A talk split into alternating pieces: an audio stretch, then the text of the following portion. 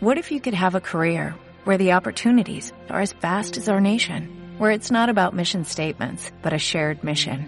At U.S. Customs and Border Protection, we go beyond to protect more than borders, from ship to shore, air to ground, cities to local communities. CBP agents and officers are keeping people safe.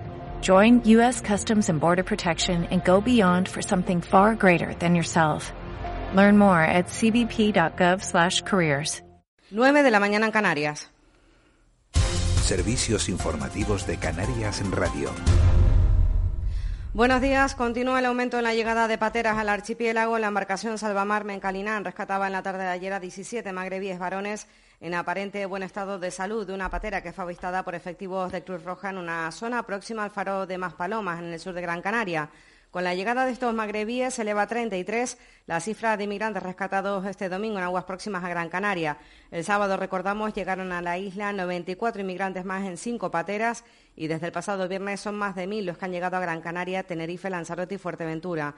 Desde Cruz Roja se asegura que no se registraban estas cifras de llegadas desde la anterior crisis migratoria de 2006. Adai González, portavoz de Cruz Roja en Gran Canaria. Desde el 2006 no recordamos la oleada de de pateras y bueno y cayucos que han llegado a nuestras islas en este este lo que llevamos de mes. Pues se sacan fuerzas de donde no las hay, pero sí que es verdad que hay algunos momentos que, nos vemos cansados porque es normal, después de a lo mejor cuatro o cinco pateras seguidas, eh, ponerte la bata, estar con ellos, toma de temperatura y demás, con el calor.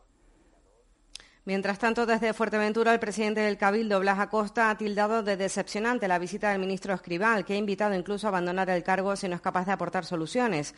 Hoy en De la Noche al Día, Acosta ha afirmado que el ministro dio por acabada la reunión antes de tiempo y con malas formas, dice literalmente que lanzando un bolígrafo, y tiene la impresión de que Escribal vino forzado y sin soluciones. Ha criticado además la falta de respeto institucional y no entiende el motivo por el que el ministro reaccionó de esa manera. Son formas, pero es que no son formas para un, para un personaje público, pero, pero, en ningún estadio de la vida normal y corriente son formas. Y por lo tanto, si esa es la solución, pues lamento decir que, que no has venido a resolver nada y cuando no has tenido la posibilidad y simplemente se te ha preguntado cuándo y cómo, pues te has alterado y te has marchado. Acosta ha insistido en que incluso ofreció al ministro adelantar la financiación para acometer la reforma de las instalaciones del CIE del Matorral. Y desde SEAR, su coordinador en las islas, Juan Carlos Lorenzo, también ha hecho balance de esta visita, afirmado que necesitamos una mejor planificación para la atención a los inmigrantes que llegan. Insiste en que se reacciona con improvisación, a pesar de que la inmigración es una realidad que nos acompaña desde hace años. Y hoy, día 12 de octubre, se celebra también el Día de la Patrona de la Guardia Civil, la Virgen del Pilar. Con las limitaciones lógicas derivadas de la pandemia, la festividad se ha conmemorado con un acto simbólico que tuvo lugar el viernes en el que se realizó el izado de la bandera y se rindió homenaje a los caídos. Este año especialmente se ha destacado el fallecimiento por COVID de 10 guardias civiles. Juan Miguel Arriba, general jefe de la Guardia Civil en las islas, ha destacado hoy en De la Noche al Día la labor de la Benemérita en primera línea, sobre todo durante el estado de alarma. La Guardia Civil ha sido uno más. ¿Qué misiones hemos, hemos realizado? Pues aparte de las normales, de proteger a la ciudadanía pues contra la, delincuencia, pues hemos estado en, intentado estar cerca de los colectivos más vulnerables, las, personas mayores que vivían en pueblos alejados, eh, las residencias de ancianos y eh, hemos tratado también pues de, llevar un poco la, seguridad a, todos los rincones de, de la geografía, por supuesto. Este mediodía tendrá lugar además en Madrid el acto oficial de la fiesta nacional, presidido por sus majestades los reyes. Ha suspendido el tradicional desfile militar y la posterior recepción de los reyes. Los actos se van a celebrar en el patio de la armería del Palacio Real, en el que habrá un pequeño desfile terrestre y se rendirá homenaje a quienes luchan contra la COVID. Entre las autoridades presentes estará el presidente del Gobierno de Canarias, Ángel Víctor Torres. Hoy será además la primera vez que el rey coincida con Pablo Iglesias tras las críticas del vicepresidente al monarca y también está previsto que coincida Pedro Sánchez con la presidenta de la Comunidad de Madrid y el alcalde de la ciudad tras el decreto de estado de alarma en la capital. Y pendientes del tiempo porque la Dirección General de Seguridad y Emergencias del Gobierno de Canarias ha decretado la alerta por riesgo de incendio forestal en Gran Canaria ante la previsión de incremento de temperaturas. Hay además una prealerta activada para la provincia occidental. Ya antes de las 8 de la mañana se habían registrado valores de 27 grados y medio en San Bartolomé de Tirajana y de 29,3 en el municipio majorero de Pájara. Pues hasta aquí este repaso, más noticias a las 10 de la mañana. Hasta entonces siguen en compañía de Miguel Ángel Dasguani en De la Noche al Día. Servicios informativos de Canarias en Radio. Más información en rtvc.es.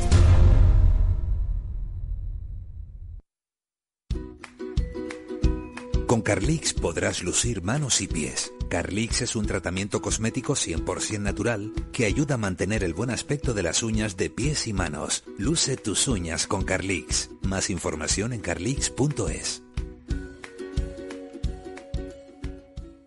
Hay un grupo de héroes y heroínas que ha sobrevivido a no tener el móvil ni redes sociales, a no poder divorciarse, a no poder abrir una cuenta en el banco sin autorización del marido, a ser detenido por su orientación sexual, para buscar un futuro, a no tener pensiones, a luchar por la democracia. Son un orgullo para la humanidad. Los supervivientes son mayores, son mejores. De la noche al día, Canarias Radio. 9 y 5 de la mañana de este lunes 12 de octubre acabamos de hablar con Blas Acosta, presidente del Cabildo de Fuerteventura, para valorar esa, esa visita del ministro Escribá a Canarias durante tres días, una visita Juanma Ángeles que, que ha acabado bastante mal, bastante peor de lo que podíamos imaginar. ¿eh? Pues sí, la verdad que sí. Había una serie británica muy famosa, lo dije el otro día, se llama Yes Minister que era un poco como le hacía la rosca a los ministros. Pues esto aquí, la versión canaria es no minister, ¿no? Porque, mm, bueno, Las Acosta le planteó una serie de exigencias y a mí lo que me sorprende, de, en todo caso, del, discurso de... nadie, nadie le pide a José Luis Escribá, que por otro lado es un reputado economista, un gran conocedor sobre todo de las finanzas públicas españolas, del sistema de seguridad social, que sea simpático, mm, que sea eficaz, sí. lo más decepcionante de todo, digamos, la, la controversia que ha generado eh, la visita del ministro Escribá a lo largo de, tres días, en Tenerife el jueves, en Gran Canaria el viernes, en Fuerteventura el sábado, es que continuamente dijera, esto no es competencia mía, es competencia del Ministerio del Interior, esto no es competencia mía, es, competencia del Ministerio de Defensa. Claro, no, él, ha dicho que además que había tres ministerios implicados, que estaba, Defensa, que estaba Interior, que estaba pues Sanidad. Pues eso lo hemos dicho en este programa a lo largo de un mes. Sí, que son cuestiones... no, somos, más listos que nadie tampoco, ¿no? Entonces que dijera, bueno, porque usted no se sienta con ellos eh, todos los martes, que es lo que acaba de decir Blas Acosta. Me, parece llamativo de las declaraciones también del presidente del Cabildo Fartura, dijera, bueno, es que a mí eso, ese argumento no me vale, pero es que ese argumento no vale. Las cosas son como son. Pero que de toda la visita lo que nos queda es esto. O sea, no nos queda, no nos queda, no nos queda eh, un, diagnóstico, no nos queda un, una, sí, no, pero no nos queda, sí, pero no nos queda un, un, posicionamiento por parte del ministerio, no nos queda una, no nos queda más del ministerio del, del, ministro el titular que, admite descoordinación entre administraciones, que es el titular que le da a la provincia este fin de semana una entrevista. o sea, su, su, su titular es que es que no tengo ni idea de lo que está pasando. y, su asombro también me llama la atención, su asombro, hombre, es humano, por supuesto, cualquiera que, ve esa cuando coincide con la llegada de, de, te, conmueve, pero que da la sensación de que él no, sabía, de su existencia, que no sabía que eso era así, o que la negaba o, la minimizaba. Vale, dicho esto, dicho esto, cualquier más que menos pensaba que la visita de Escriba eh, después de bueno de, han pasado unas semanas no se había podido se había podido generar pues una agenda extensa porque hombre durante tres días un ministro aquí en las islas está muy bien iba a traer consigo anuncios no diagnósticos. Nadie pensaba después de un mes de una visita que estaba prevista para el 8 de septiembre. Visita que se produce el 8 de octubre. Y el único anuncio se produce el mismo jueves y es la puesta a disposición del cuartel de las canteras en la laguna para uso civil. Y es un anuncio que no realiza José Luis Escribá, es un anuncio que realiza vía nota de prensa, el Ministerio de Defensa. ¿Les llama la atención lo que le preguntaba al presidente del Cabildo de, Fuerteventura? ¿Que sean del mismo partido y se produzca ese enfrentamiento? No, conociendo a Blas Acosta no. No, conociendo a Blas Acosta. ¿Has, hecho, hecho, ese matiz no, porque... No, no, no, no tengo ni, ni, ni, la menor duda en el sentido de que de que, de que Blas Acosta en ese, en ese terreno se mueve con extraordinaria libertad. Y luego también hay que, yo pondero, un elemento. Eh, Blas Acosta es un cargo electo, bueno, lo ha, dicho, él, lo, ha subrayado. Claro, Modesto, modesto si quieres, bueno, con toda la modestia que se puede, que con la que se puede definir a una isla como Fuerteventura, no es, bueno, no, no, es, un cargo electo de, rango nacional.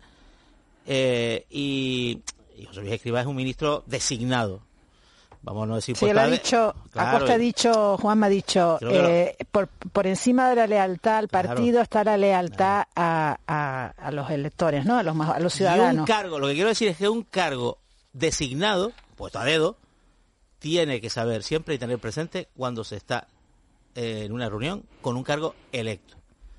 Porque cualitativamente no son lo mismo. Porque a Blas Acosta lo pusieron los ciudadanos de Fuerteventura y a José Luis Escribá lo puso esto Pedro Sánchez y, con, el mismo bolígrafo como este que tengo yo en la mano, con que lo nombra, lo quita. Pero esa no es la cuestión, Juanma, que le interesa a los ciudadanos. La cuestión es, oiga, solucionen el problema. Esa es la cuestión. Esa es la cuestión ya después, todo este tejemeneje, lo que dice el, Acosta, dice, no, no, no, me han tirado... Si lo, es, por el gesto, porque yo me levanto de esta reunión porque lo que me está diciendo no me gusta, yo soy ministro y tú eres presidente de Cabildo. Cuidado, cuidado. Eh, si lo es en ese sentido, no en otro, por supuesto. Lo que los ciudadanos demandan son soluciones.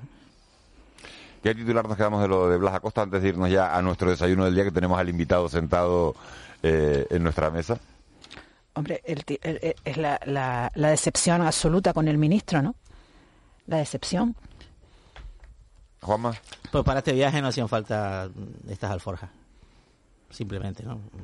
Esperemos, esperemos que el saldo final se traduzca en acciones quedamos a la espera, por sus hechos lo conoceréis y, si hay hechos dentro de poco, porque parece que José Luis Escribá es un buen gestor, o por lo menos con ese marchamos en el gobierno, pues entonces nos olvidaremos de toda esta hojarasca de, ruido y de enfrentamiento. y también cuando dice mm, que no le han tirado de, los, de las orejas en el partido, ¿no? que lo dice con cierta con cierto énfasis. Ah, bueno, tampoco si se las tiraran tampoco también le daría un poco lo mismo. Sí, pero, pero lo dice, lo dice. Bueno, pero no, hombre, porque eh, eh, la verdad que no es habitual que alguien de, un partido se metra con un ministro de, su propio partido y es verdad lo que decía Juanma, que todos los que conocemos eh, políticamente la trayectoria de, Blas Acosta, si hay alguien que, no se suele morder la lengua a la hora de hablar cuando tiene que hacer una, una denuncia o una declaración pública es el presidente del Cabildo de Fuerteventura. Bueno, pues hasta aquí esa valoración de la visita de, José Luis Escriba a nuestro archipiélago. Nosotros nos metemos en tiempo de desayuno. Ya saben que todos los días eh, desayunamos con gente interesante, con personas que tienen eh, cosas que contarnos. Hoy lo vamos a hacer con Enrique Rodríguez de Acero, que es el presidente de la Asociación Canaria de Energías Renovables. Vamos con el desayuno. El desayuno. Tiempo de tomarnos el segundo café del día. El primero lo hacíamos a las 8. Este es el primero acompañado y nos acompaña, como les digo, un hombre que dedica su vida a las energías renovables, a esas fuentes de energía que todos decimos que son el futuro, pero que parece que, nunca acaban de llegar. Enrique Rodríguez de Acero es empresario, en su trayectoria profesional ha estado vinculado a distintos sectores de la economía canaria y actualmente, como digo, preside la Asociación Canaria de Energías Renovables, una organización empresarial dedicada al fomento y a la defensa de los derechos de los promotores de, de energías renovables. Desde este año también es director general de MET. Señor Rodríguez de Acero, muy buenos días. Hola, buenos días. Gracias por acompañarnos. De 0 a 10 es la primera pregunta que le hago. ¿Qué nota le pondría a Canarias en lo que se refiere a la, a la utilización de energías limpias? empezamos, empezamos con una muy buena pregunta. Eh, lamentablemente un suspenso. Eh, lamentablemente todavía estamos lejos de, de lo que nos gustaría eh, y por lo tanto no hemos aprobado la asignatura. Eh, hay que recordar que se ha hecho un esfuerzo importante en los últimos tiempos. Eh, hemos incorporado el orden de 616 megavatios renovables a, nuestro mix energético, tanto de eólica como de fotovoltaica, y, y los objetivos que se marcó incluso el PECAN del 2015, ya absolutamente olvidado, eh, bueno, pues no, no, han sido cumplidos. ¿no? Eh, por lo tanto, eh, lamentablemente seguimos contaminando demasiado, seguimos usando fuel para generar electricidad, lo cual es una auténtica aberración. El objetivo para, para este 2020 en Canarias y en España era tener un 20% de, de energías limpias. ¿Lo hemos cumplido? ¿O en qué, o en qué punto estamos? Mm, vamos a ver, hemos, se dan circunstancias que es verdad que han hecho que nuestros números sean más bonitos, pero no, no, no tan reales, porque hay que tener en cuenta efectivamente una reducción de demanda en, los, en el último año, motivada, en este último año, motivada por el virus, una reducción muy fuerte de demanda. Eh, eh, estamos hablando de menos, menos 10,2% eh, de enero a agosto, y, por lo tanto los números eh, se tergiversan. hemos logrado llegar en este periodo a, creo recordar que era un, 18,7% eh, de cobertura de demanda con renovables, pero claro, en unas circunstancias que no es lo, lo, habitual en nuestro, en nuestro archipiélago, por lo tanto no nos vale ese número. Es verdad que sí que estamos mejorando, eh, gracias a Dios las instituciones ya no discuten la necesidad de la energía renovable y el camino que tiene que recorrer la energía, la energía renovable.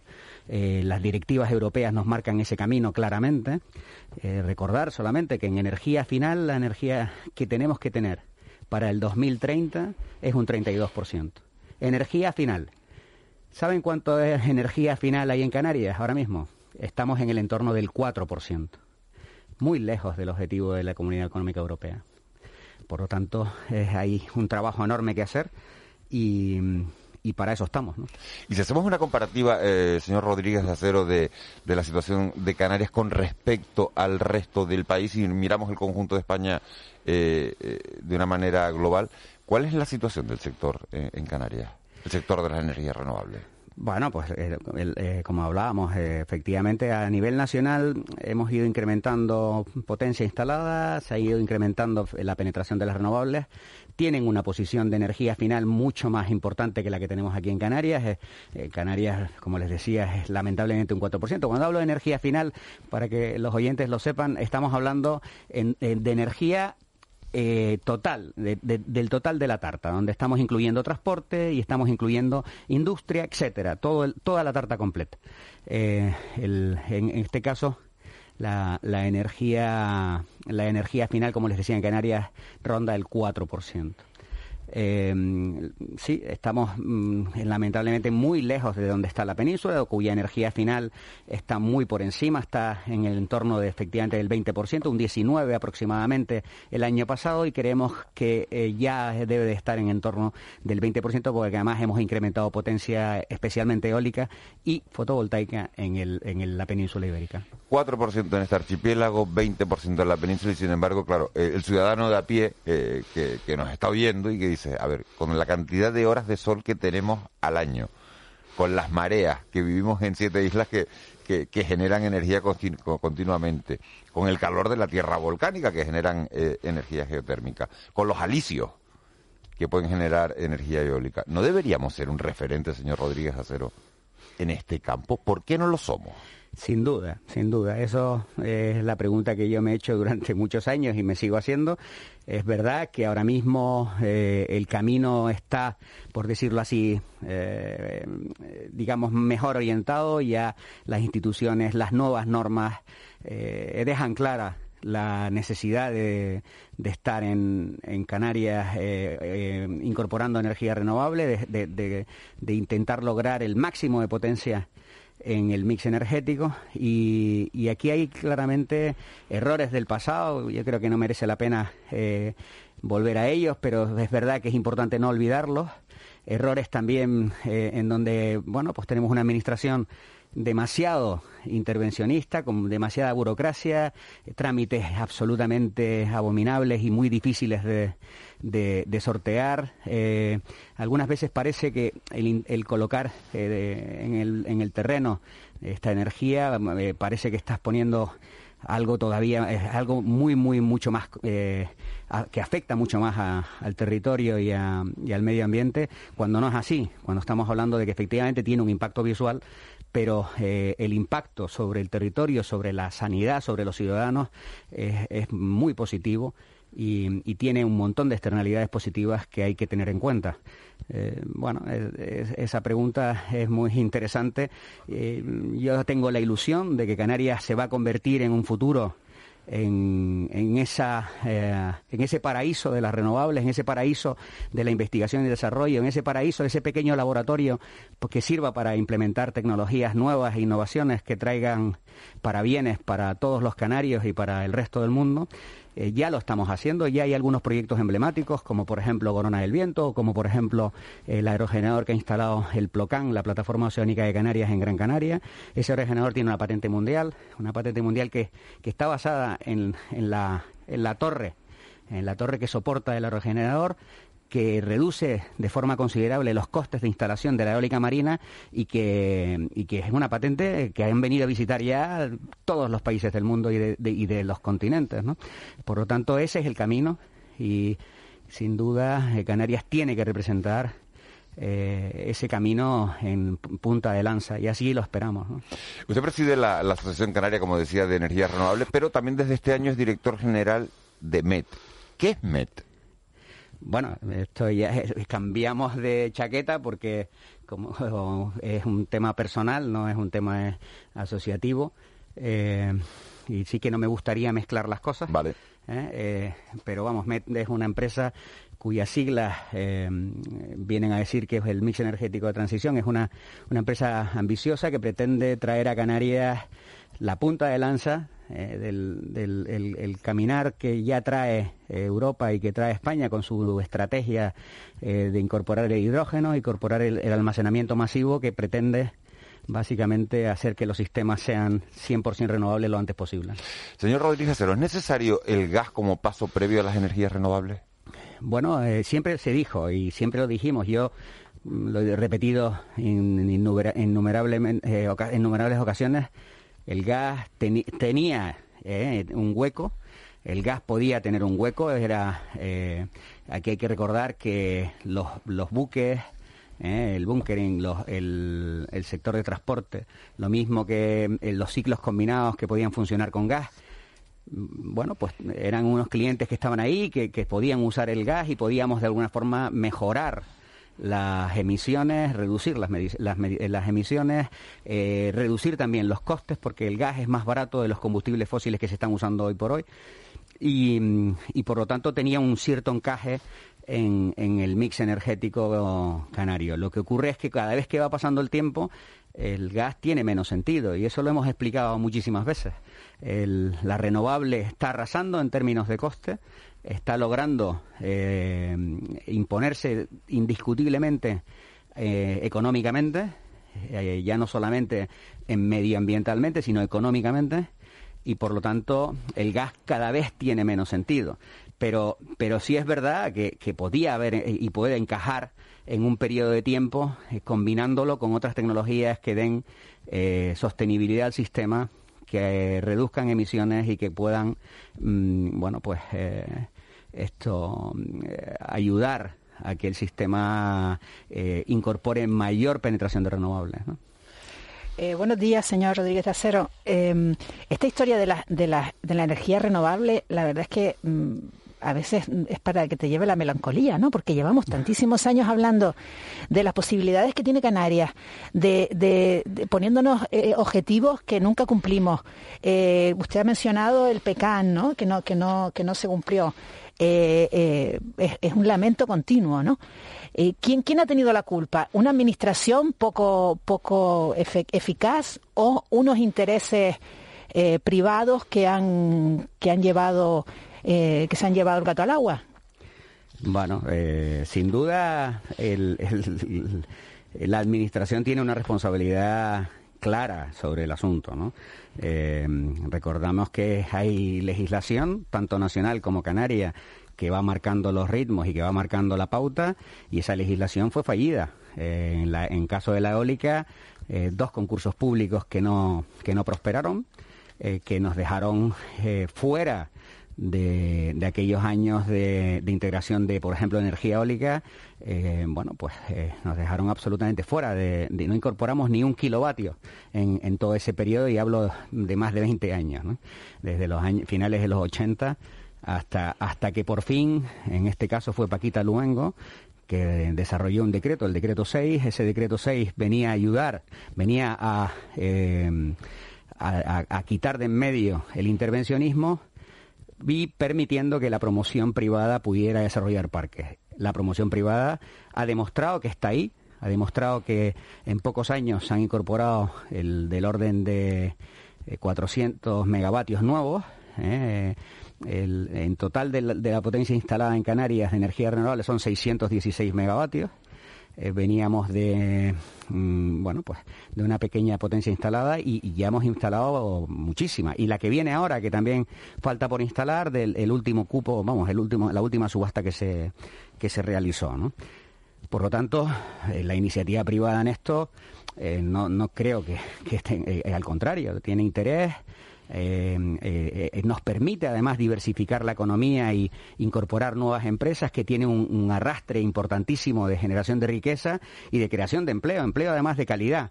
Eh, ahora mismo aquí tenemos prácticamente a los players, a, las empresas más importantes y, no tan importantes. También hay, bueno, pues empresas pequeñas y medianas que están elaborando proyectos de este tipo y, y, si hemos diversificado muchísimo la economía gracias a esto, ¿no? Y generado muchísima competencia. Esto tiene un arrastre de ingenierías, de empresas medioambientales eh, para, para la realización de los documentos de impacto ambiental, de grúas, de personal para la construcción, espectacular. Y, eso lo ha hecho la, empresa privada, ¿no? Eh, señor Rodríguez Acero, buenos días. Eh, usted, mm, muy con mucha prudencia, eh, mm, acaba de afirmar que el gas ya no, eh, lo cual es un bueno es un hecho que yo le doy relevancia porque el, gas entre el empresariado de la isla de Tenerife ha sido un asunto prácticamente totémico durante décadas. El ya no, usted lo explica, bueno, por, por una razón que, que es de peso, ¿no? Porque es imposible probablemente amortizar las inversiones necesarias para las plantas de gas en, un horizonte de desgasificación del eh, sistema energético, no solo en Canarias, no solo en España, eh, sino a escala europea, por ejemplo, donde este proceso se está, se está dando y ya no se, ya no se inauguran nuevas plantas de gas. Eh, dicho esto, eh, cuando uno comprueba las autorizaciones a básicamente a, instalaciones de energías renovables, uno ve parque eólico de Endesa, parque eólico de Iberdrola, parque eólico de Edisa, mm, el proyecto de Chira-Soria asociado a red eléctrica y uno alcanza la conclusión de que, bueno, esto de las energías renovables está muy bien, pero no deja de ser un asunto de grandes empresas, de grandes corporaciones, de multinacionales incluso. ¿Esto es así? ¿Falso? ¿Verdadero? Vamos a ver. Eh, primero, no he dicho el gas no, yo lo que he dicho es que el gas ha dicho ya cada vez que pasa el tiempo menos sentido. ha dicho ya no. ha sido bastante sutil el decirlo. Eh, no, Ha dicho ya no. No, no, exactamente. Eh, de hecho, el gas sigue teniendo su encaje en, en, en, el, en el camino y lo expliqué, eh, lo dije, tanto en el transporte como en el bunkering de los pues barcos, como, como los ciclos combinados o tecnologías que puedan llegar eh, combinándolo con el hidrógeno o, u otras. Por lo tanto, el gas tiene un hueco, un huequito que cada vez va a ser menor y se está reduciendo en el tiempo y cada vez va a tener más difícil competir. Pero es evidente que tiene, que tiene un, un, pequeño hueco cada vez más pequeño. Pero si es menor es más difícil de amortizar. Las inversiones gigantescas, porque las inversiones que hay que hacer no son menores. Bueno, efectivamente eh, hay fórmulas para ejecutar ese tema. ahí hay la regasificadora sí, regasificadora no, viene un barco. Hoy por hoy viene gas de Huelva en una gabarra continuamente. Todas las semanas está aquí, con, lo tenemos con gas, es que hace falta. Por lo tanto, no es decir sí o no, esto es otra cosa. ¿eh? Este, es, tecnología y, para eso están los tecnólogos, ¿no? Eh, em, y el mix energético que nos queramos, del que nos queramos dotar, ¿no? Eso por un lado. Eh, la otra pregunta que me hacías... Bueno, esto, esto de la implantación de las renovables es al final cosa de grandes empresas y de grandes corporaciones multinacionales. No es así, en absoluto es así. Eh, de hecho, me atrevo a decir que es todo lo contrario. Por una vez hemos conseguido que el sector de las renovables se incorpore eh, de forma masiva con empresas pequeñas, locales, medianas, eh, aquí hay muchísima gente haciendo proyectos. se, puede competir, señor Rodríguez Acero, con Endesa y Verdrola, que tienen macroproyectos de renovables eh, con una empresa pequeña? Sin duda, sin duda. No solo se puede competir, sino que además ellos son lentos. Y lo digo sin menospreciar a nadie. Eh, no, no, pero son así, son barcos muy pesados que para tomar decisiones eh, les cuesta mucho. donde ahí los pequeños podemos meter la cabeza y hacer cositas sin, sin necesidad de pelearnos con nadie.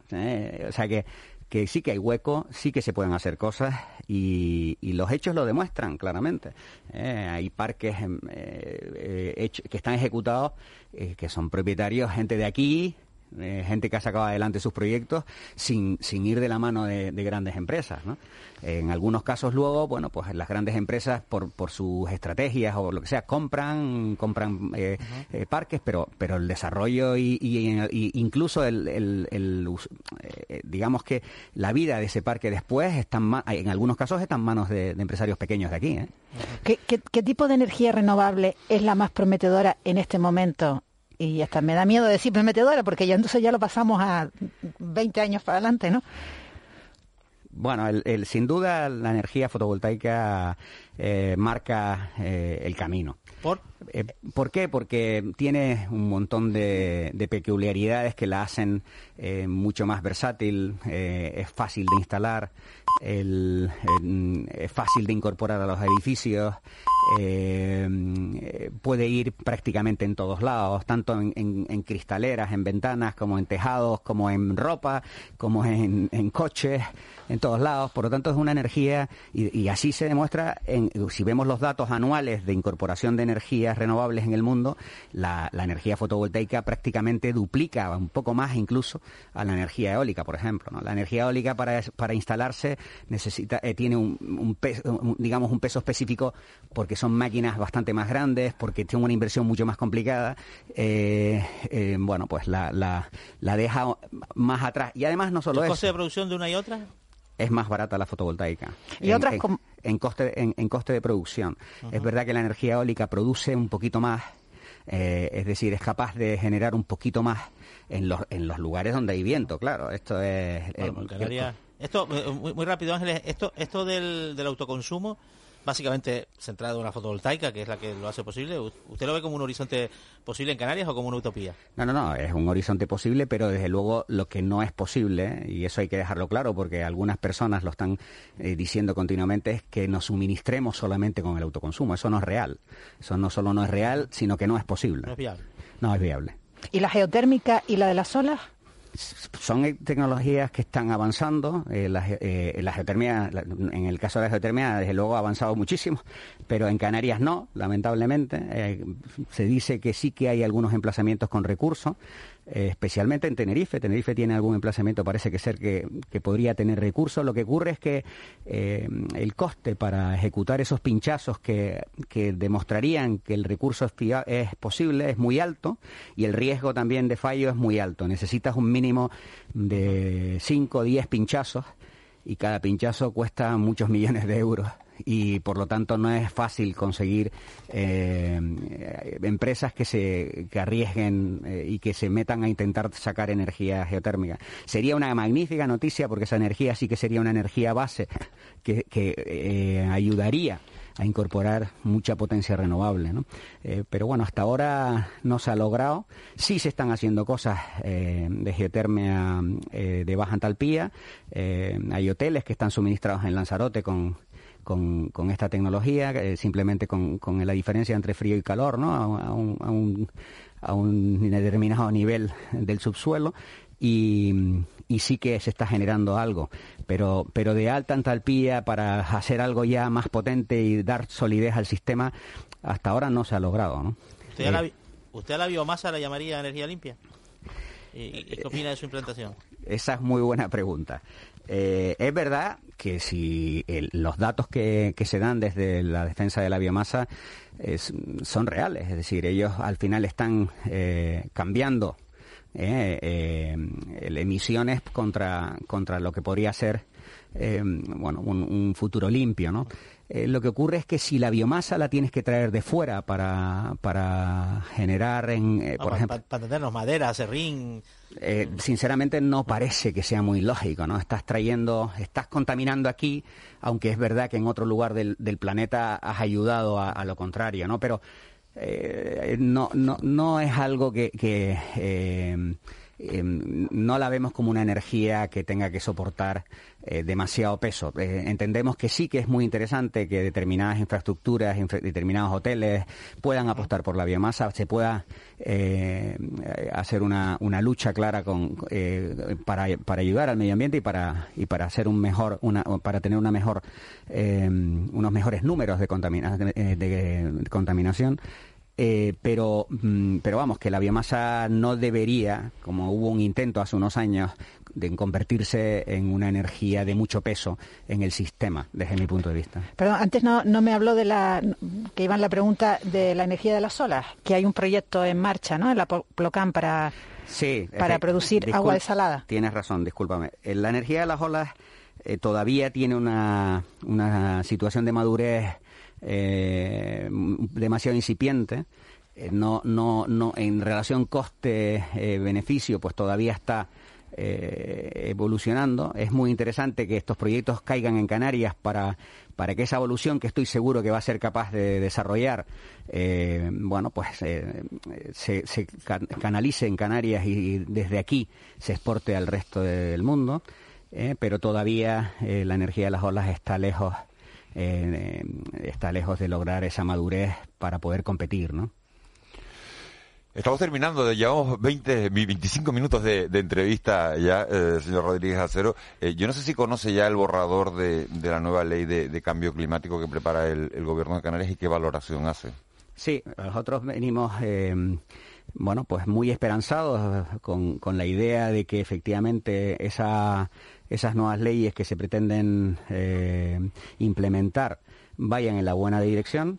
Eh, siempre explicamos y necesitamos que nuestras administraciones eh, tengan en cuenta el no convertir estas leyes en, un problema, es decir, que no que no sean leyes que retrasen, que, impidan, que compliquen la tramitación burocrática de, en este caso, lo que yo defiendo, que es la energía renovable, Em, pero vamos, si, si, si lo que vamos viendo nos gusta, ¿eh? lo que vamos viendo nos gusta.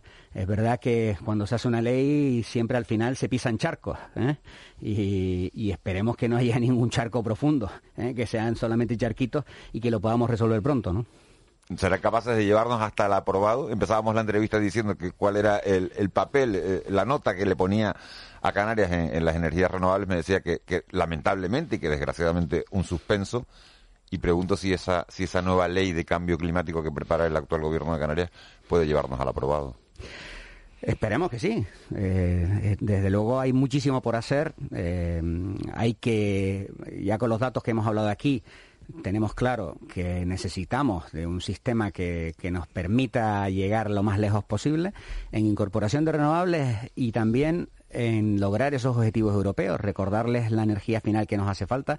Tenemos 600 megavatios instalados y tenemos un 4% de energía final. Por lo tanto, imagínense un 32%. ¿eh? Necesitamos muchísima potencia todavía y para eso hace falta incorporar almacenamiento almacenamiento eh, masivo, importante, que nos permita el, regular y, el operar el sistema por parte de Red Eléctrica y que nos permita también eh, acceder a unos servicios de ajuste que sí se hacen en Península y que Canarias, por ser un despacho, todavía no tenemos esa normativa hecha, pero que es urgente que el Ministerio la termine y nos la facilite para incorporar de forma importante sistemas de almacenamiento eh, y, megavatios en cantidad ¿eh? en cantidad para que así la incorporación de renovables no sufra lo que ya estamos empezando a sufrir, que son consignas de red eléctrica que nos obligan a parar los parques y por lo tanto reducimos la rentabilidad de los mismos con el riesgo que esto tiene, ¿no? Eh, ¿Usted vislumbra un escenario, un escenario que no sea tampoco de ciencia ficción para dentro de 60 años, que ya no estaremos aquí, eh, mm, de un parque móvil en las islas, digamos, con un porcentaje relevante de coches eléctricos, con sistemas de transporte público, tranvías o posiblemente incluso trenes en el futuro movidos por renovables? Estoy convencido. Eh, ¿Cuánto tiempo? Eh, va, a ser más pronto que tarde. la, los objetivos siempre venimos hablando del 2050, ya estamos hablando del 2040 y, la realidad es que la movilidad va a cambiar radicalmente, eh, va a venir entre la batería química y el hidrógeno, van a, permitir un cambio radical del sistema móvil que tenemos actualmente. Eh, ya hablamos incluso de aviones con, con tecnología del hidrógeno. Eh, ya se han presentado las, unas nuevas. De Boeing, sí, sí. De Boeing, efectivamente. Eh, y esto va a cambiar muy rápido. Mm, la gran pregunta es esa, Juanma. Yo me encantaría tener una bola de cristal. Usted conduce un coche eléctrico para empezar y tal, pero claro, los coches eléctricos baratos no son. Bueno, ahora mismo no, pero en breve eh, sí que lo van a hacer. Eh, recuerden las pantallas de plasma o recuerden cualquier otra.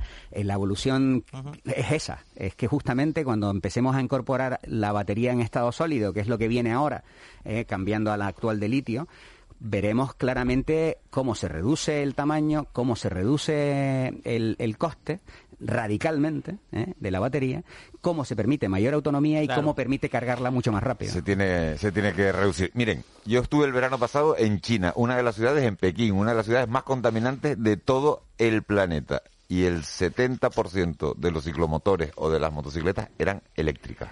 Entonces, si eso se ha podido hacer en, en Pekín, se tiene que poder hacer algún día aquí. Ojalá eh, eh, lo consigamos. No, no, seguro, ojalá no, viene seguro. Y que lo veamos, ¿no? Porque claro. Y, el coste que tiene, ¿no? El coste que tiene en residuos y en eso también hay que ver. ¿no? eso, eso está resuelto. ¿eh? El, el, tema del reciclaje, gracias a Dios, estamos muy avanzados en el mundo y, eso está muy resuelto. Eso no es, es, es un problema, al contrario. Lo que es un problema es seguir en el sistema en que estamos. El que viene es un sistema responsable, medioambientalmente y responsable, y yo creo que también que permita a la ciudadanía mejorar y, a la sociedad mejorar considerablemente. Enrique Rodríguez de Acero, presidente de la Asociación Canaria de Energías Renovables. Un auténtico placer haberlo tenido aquí en De la Noche al Día en Canarias Radio y haber hablado de, energías renovables bastante más tiempo del que teníamos previsto, pero porque ha sido tan interesante la, conversación que, ha merecido la pena. Un auténtico placer. Muchísimas gracias. Muchísimas gracias a ustedes. Gracias, señores, por eh, esta entrevista. Vamos con publicidad y nos metemos con los consejos inmobiliarios de Keina Falcón de todos los lunes mm, por la mañana. ¿Cómo se le pone el precio a una casa que queramos vender? ¿Es un precio fijo o después sobre lo que anunciamos hay que hacer alguna rebaja? Lo hablamos enseguida con Keina Falcón. De la noche al día, Canarias Radio. Estudio 32, Clínica Dental. Experiencia, tecnología y el mejor equipo profesional. Visítanos y compruébalo por ti mismo. Estamos en San Juan, Telde. ¿Qué gente? ¿Nos alquilamos un apartamentito o qué? Y alquilamos un coche. ¿Mm? Si alquilamos unas motillas, venga. Si nos alquilamos un par de pipas del puticlub y ya triunfamos. ¿Qué dices, tío? Yo no voy a alquilar a una mujer que no quiere estar conmigo. Y que lo hace porque está obligada. Yo paso de abusar de nadie. Callarnos una opción. Instituto Canario de Igualdad. Gobierno de Canarias. Una más uno sumamos. Y también construimos. Juntos edificamos nuestra realidad. Juntos nos asomamos a nuestros quehaceres diarios, a nuestras ilusiones y también a nuestras pasiones. Juntos disfrutamos cada momento y nos sentimos afortunados de saber que hay dos millones de razones que nos conectan, porque somos lo que nos une. Más con María Domenech y Kiko Barroso. Canarias Radio. Contamos la vida. De la noche al día, Canarias Radio. 9 y 42 de la mañana de este lunes 12 de octubre, Día del Pilar, festivo en toda Canarias, en toda España. Hemos despedido ya a Juanma Betancourt, a Ángeles Arencibia, que se marchan y que, bueno, y que volveremos a oírlos mañana, a mañana sí será, a las seis y media de la mañana. Y nosotros nos metemos de lleno con, bueno, con nuestra asesora inmobiliaria favorita, ¿no? Por lo menos la de estos días, la de este 2020. Keina Falcón, muy buenos días.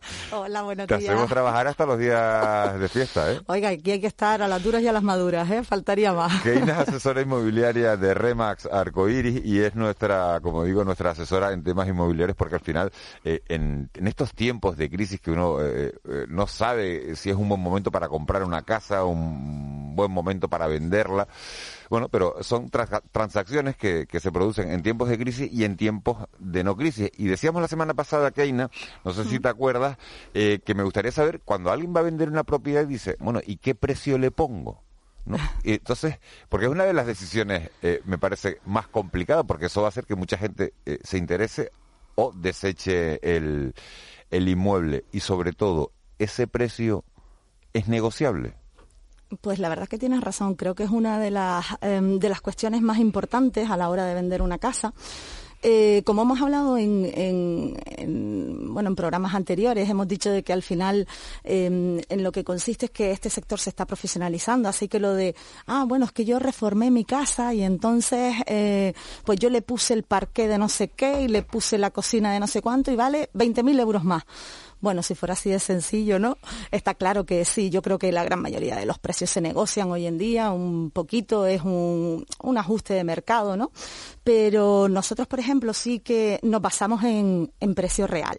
Nosotros tenemos todo lo que son los datos del Colegio de Registradores de España, con lo cual sabemos lo que se ha vendido, en qué precio está registrado mm, en una calle determinada, por ejemplo, con lo cual imagínate, ¿no? Con todo ese dato que es exacto, es importantísimo para nosotros saber el precio que vamos a poner a la venta. Además, encima, la base de propiedades vendidas que tenemos, que es muchísima. Todo esto, imagínate, de los últimos 10 años, aunque sí es cierto de que tal y como va la economía y cómo va el tema de los inmuebles, pues más vale fijarse en el último año o así, ¿no? Para poder poner un precio de venta. Y si lo hace, y si lo hace, imagínate, Keina, un particular, un particular que nos estoy yendo, que no quiera, que quiera intentar vender la casa por su cuenta, eh, ¿cuál es la mejor manera? Entrar en esos portales que hay, mirar por la zona y buscar viviendas eh, eh, que se estén vendiendo aproximadamente o, pedir una tasación a, alguna empresa y sobre esa y, el peso y sobre el precio que te tasen poner el, el tuyo de venta. A ver, es cierto, ambas fórmulas son perfectamente válidas. Si pides una tasación, tienes que tener en cuenta que la tasación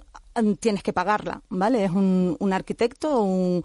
¿Cuánto vale una tasación? Depende del piso, es decir, depende de los metros cuadrados que tenga el piso, ¿sabes? Eso eso es lo que lo que te va a hacer Pero 100 eh, euros, 200 euros, no, estar hablando. en un piso de 100 metros cuadrados, por ejemplo. Y un poquito más, o sea, depende de la zona, porque también depende de si te vas a ir fuera de la ciudad y tal, pero sí, puede estar en torno a los 200 y pico, 300 y pico. O sea, todo depende, depende del, de lo que decimos, o sea, las especificaciones que tenga, si tiene, eh, pues está fuera de la ciudad, como te decía, etcétera, si tiene, pues, más metros cuadrados de lo normal, si, todo esto, ¿no? Em, y, o sea, que por un lado hablamos del tasador y por otro lado, hombre, lo que está claro es que tienes que ver cuál es la competencia en tu zona. Eso está clarísimo. O sea, em, hay zonas que todos conocemos que más o menos los pisos son similares, con lo cual lo más normal es que el comprador ante pisos similares, pues vaya al de menor precio. Y hay otras zonas donde el piso es un poquito más exclusivo o incluso mm, no es lo mismo un chalet en una zona que en otra. O sea, bueno, pues todo eso tienes que tenerlo en, en cuenta. Pero yo sí que tendría claro que estudiaría la zona. Yo como particular diría, vale, venga, nadie pone su casa a la venta de un día para otro. Normalmente lo pones unos meses antes, estás tú ya mirando eh, pues, pues todo lo que, lo que las nuevas, el nuevo producto que aparece en tu zona, etcétera. Entonces, estudiala, estudia tu zona, mira a ver qué es lo que eh, se está vendiendo, mira a ver quién hace bajadas de precio, ¿sabes? Eh, mm, mira a ver lo que de repente en cuatro meses ya no está a la venta, con lo cual lo más normal es que se haya vendido. Lo habitual es que no se venda en ese precio que está publicado, ¿vale? Eso es lo habitual. esa, era la siguiente pregunta que te quiero hacer. Por ejemplo, yo quiero por mi casa eh, 150.000 euros. ¿Vale? Y entonces se lo doy a una inmobiliaria. Puede ser a Remax o puede ser a cualquier otra inmobiliaria, ¿vale? Yo le doy la inmobiliaria y digo, mira, yo quiero 150. Entonces, claro, esa casa, ¿en qué precio sale al mercado? No se pone en 150, evidentemente. Eh, vamos a ver, lo primero que haríamos sería hacerte un estudio del de, mercado de tu casa, porque a lo mejor tú dices que quieres 150, pero a lo mejor solo vale 120, o a lo mejor mm, resulta que vale 180. ¿Entiendes? Entonces, ¿por qué te, yo sería una mala asesora si te digo que te conformes con 150 cuando tú puedes vender tu casa por 180? Pero a lo mejor tenemos la sensación de que, el de la inmobiliaria quiere ponerla barata porque la quiere vender cuanto antes. Eh, lo entiendo, lo entiendo que esa sea, claro, es verdad, está en el mercado. sí, sí, sí, sí, sí, Oye, a lo mejor yo te digo, mi casa vale 150 y tú me dices, Miguel Ángel, tu casa vale 120. Y yo puedo pensar, es que me está diciendo 120 para venderla antes, ¿no? Claro, lo que pasa que yo lo que haría sería demostrártelo. Vale. ¿Vale? Yo te lo demuestro, te digo el porqué, lo que se ha vendido últimamente en la zona y cuando además a mí lo que me interesa es que tú quedes perfectamente contento con el servicio que yo te he prestado. ¿Por qué? Porque tú vas a ser mi mejor prescriptor, tú vas a ser quien verdaderamente me recomiende a otros. Entonces, ¿de qué me sirve a mí?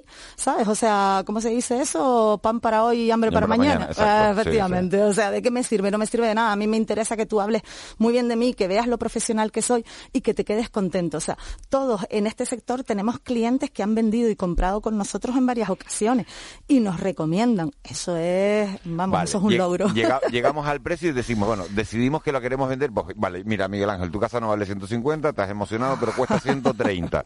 vale. Yo quiero 130 mil euros para mí, porque ya sé que es lo que vale mi casa. Entonces, esa casa entiendo que se pondrá, pues seguramente, pues si no sé si las comisiones son del 3, del 4, del 5%, supongo que cada empresa tendrá establecida sus comisiones, ¿no? Entonces, a esos 130 mil euros se le suma la comisión que quiera cobrar la empresa que, que se va a dedicar a vender tu inmueble y ahí ya hay una rebaja. Yo intentaría... Eh, o, son precios fijos? No, no, nunca son precios fijos, pero vamos a ver, en este sector... A, ver, uno va al corte inglés y pongo el corte inglés porque se me acaba de ocurrir el corte inglés, claro, claro, y, no te hacen descuento. Unas playeras o unos tenis cuestan 100 euros y cuestan 100 euros. ahí nadie te regala, ahí nadie te... Ahora, si tú vas a comprar a otro tipo de comercio, a lo mejor si te conocen, oye, te voy a hacer un 10%, te voy a hacer un 15%, ¿no? Y, entonces, y, es negociable el precio. En los pisos es negociable el precio.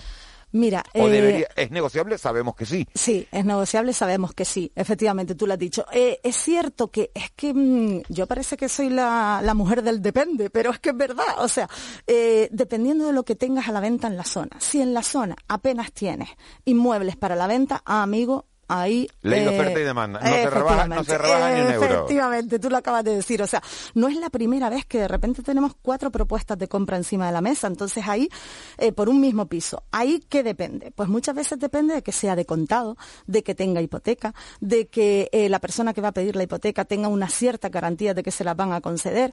Sí es cierto en la mayoría de los casos que, que mm, lo más probable es que haya una negociación. Eso es lo más normal. Pero incluso hay veces que la negociación no es ni de dinero, sino que el que va a vender necesita estar seis meses en su casa hasta que se venda. O sea, que hay muchas veces que también la negociación es de tiempo. Um, bueno, pues como toda transacción, al final eh, hay muchas, muchas aristas que hay que ir limando, ¿no?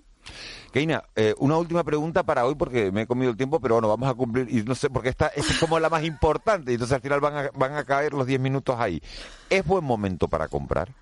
Pues mira, em, en mi opinión, en mi opinión sí. Eh, está claro que esta es una crisis sanitaria, no tiene nada que ver con la anterior crisis inmobiliaria. Em, actualmente nosotros lo estamos viendo, no hay una, gran bajada de, precios, o sea, eh, lo que ocurrió en la, en la crisis inmobiliaria anterior, donde, bueno, pues fue una crisis eh, aquí, sobre todo en, España, fue donde más, em, bueno, pues más, más incisión hizo, pero actualmente eh, tenemos que tener en cuenta que no hay un gran stock de viviendas. Recuerdan la crisis anterior que eh, era muchísima la, oferta que había, todo eso Se saturó el mercado y los precios cayeron en picado. Efectivamente. Ahora los precios no han caído. No, no, no han caído. No han caído. El otro día lo hablábamos en el tema de, cómo se están ajustando los precios, por qué no han caído los precios, y yo creo que precisamente porque no es una crisis inmobiliaria.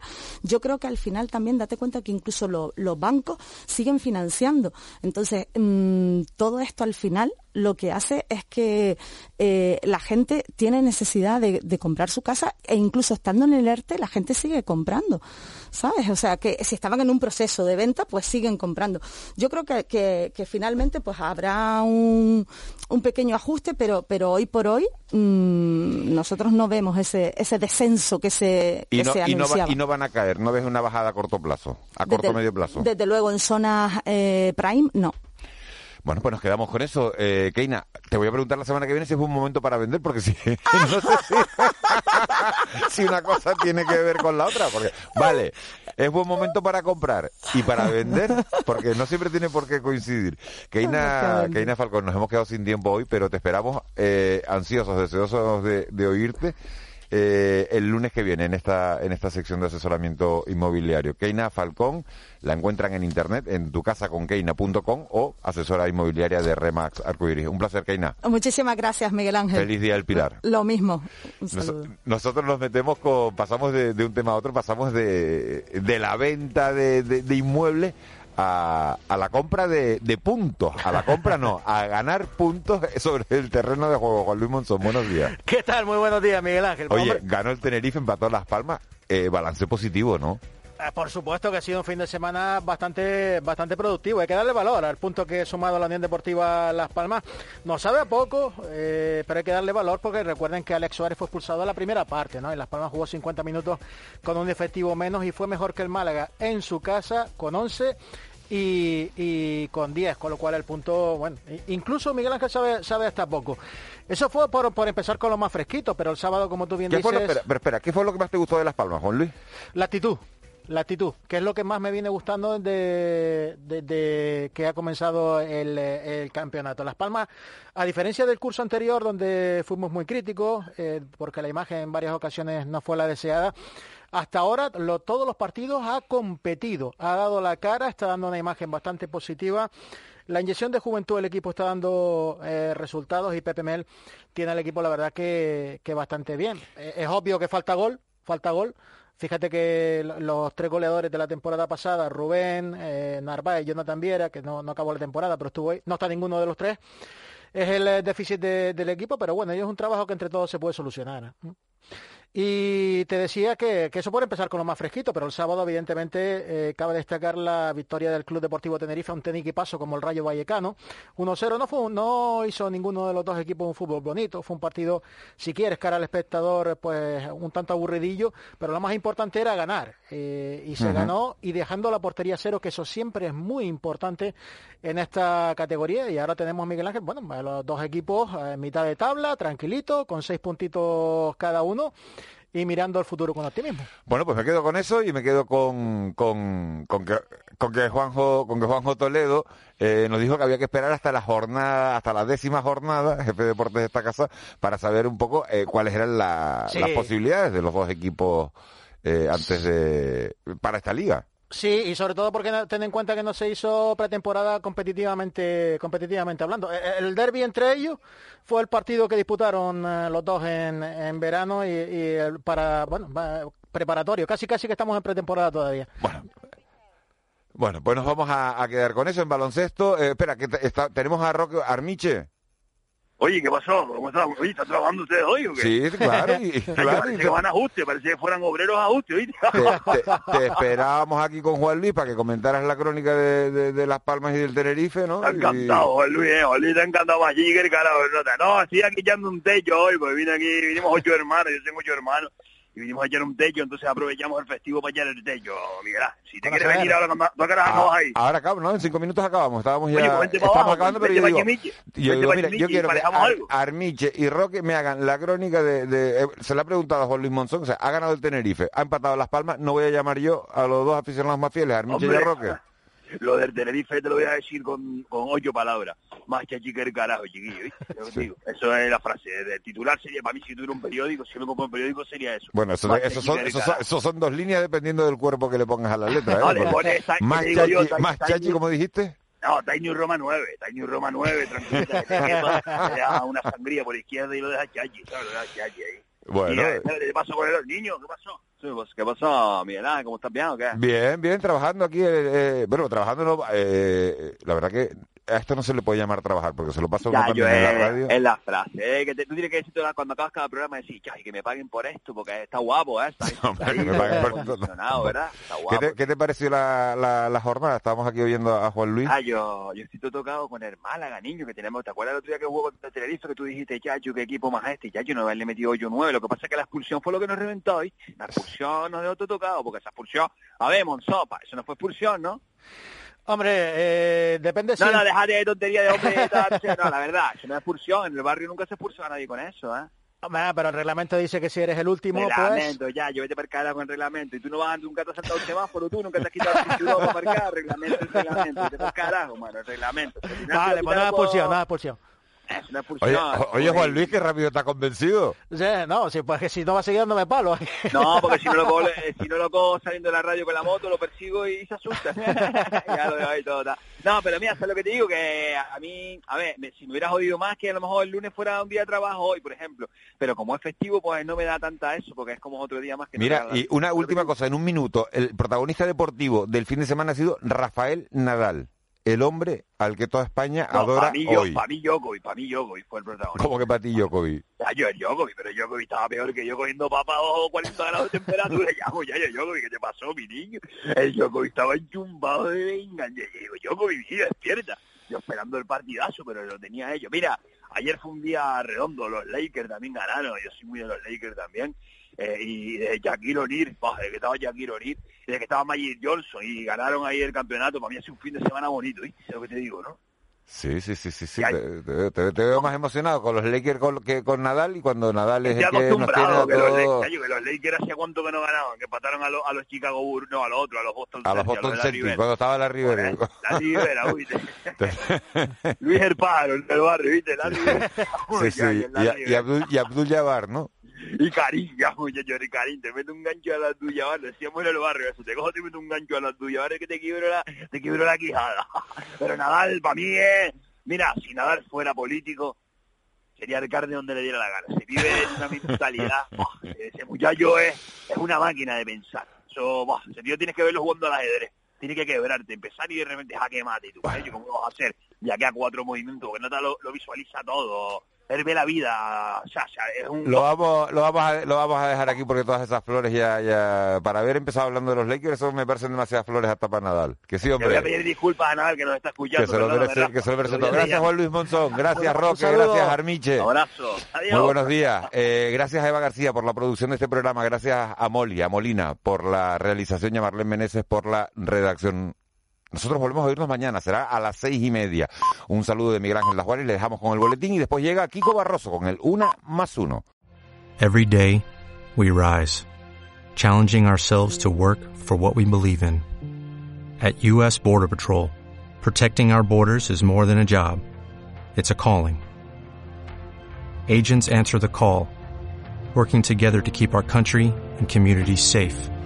If you are ready for a new mission, Join U.S. Border Patrol and go beyond. Learn more at cbp.gov/careers.